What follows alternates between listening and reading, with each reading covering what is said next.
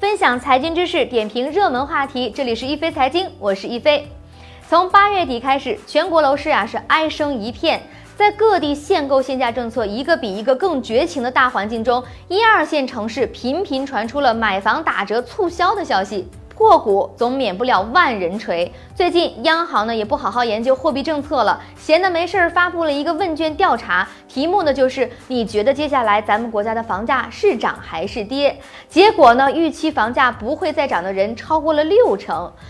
中国楼市呢是一个很奇怪的市场，人们的预期呢对于房价具有关键的作用，甚至很多时候超越了供需关系的客观规律。因为中国楼市二十多年来基本上是单边上涨，每次要跌的时候，政策都要扶一把，所以呢，大家形成了一种房价永远不会跌的心理预期。这种心理的形成呢，也是来自于人们的切肤之痛。那些在过去的年代里相信房子作为一种商品，价格总会下跌的人，在事实面前受到了一万点的暴击。当身边的人都买了房，而你没买，等到房价涨起来之后，不但真的是家庭财富的损失，也会产生一种被抛离一个阶层的感觉。所以，很多中国人买房呢，不是出于刚需，也不是为了炒房，而是像赶车一样，担心赶不上这一轮房价，这车啊就会绝尘而去，留自己看着车上的人狂欢的背影，而自己独自凌乱。正是这个阵营的人越来越多，而敢于看空房价的生物几乎灭绝，才让我们的房价走到了今天的状态。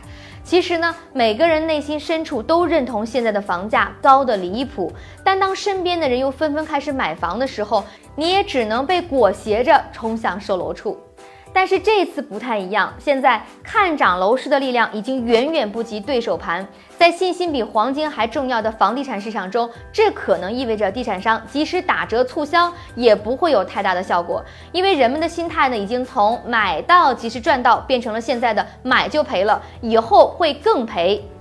唯一的变数呢，仍在于政策和货币。这么说，央行发问卷呢，也不能算是吃饱了撑的。按照以往的剧情，一旦出现了房价的下跌，楼市政策呢就会从限制反转为刺激，而且每每呢由央行配合投放流动性，给地产行业输血。所以，虽然各地已经出现房价下降的苗头，还要看接下来政策会不会调整，央行会不会开闸。如果能守住这两个关口，今年四季度的房价走势基本上就没有悬念了。您对接下来的房价走势有哪些观点呢？欢迎在我们的节目下方留言，和大家一起讨论。一飞财经会关注您的每一条留言。好的，本期的一飞财经就到这里了，下期节目我们再会。四十年沧海变桑田，看新疆李奶奶把戈壁滩变成良田。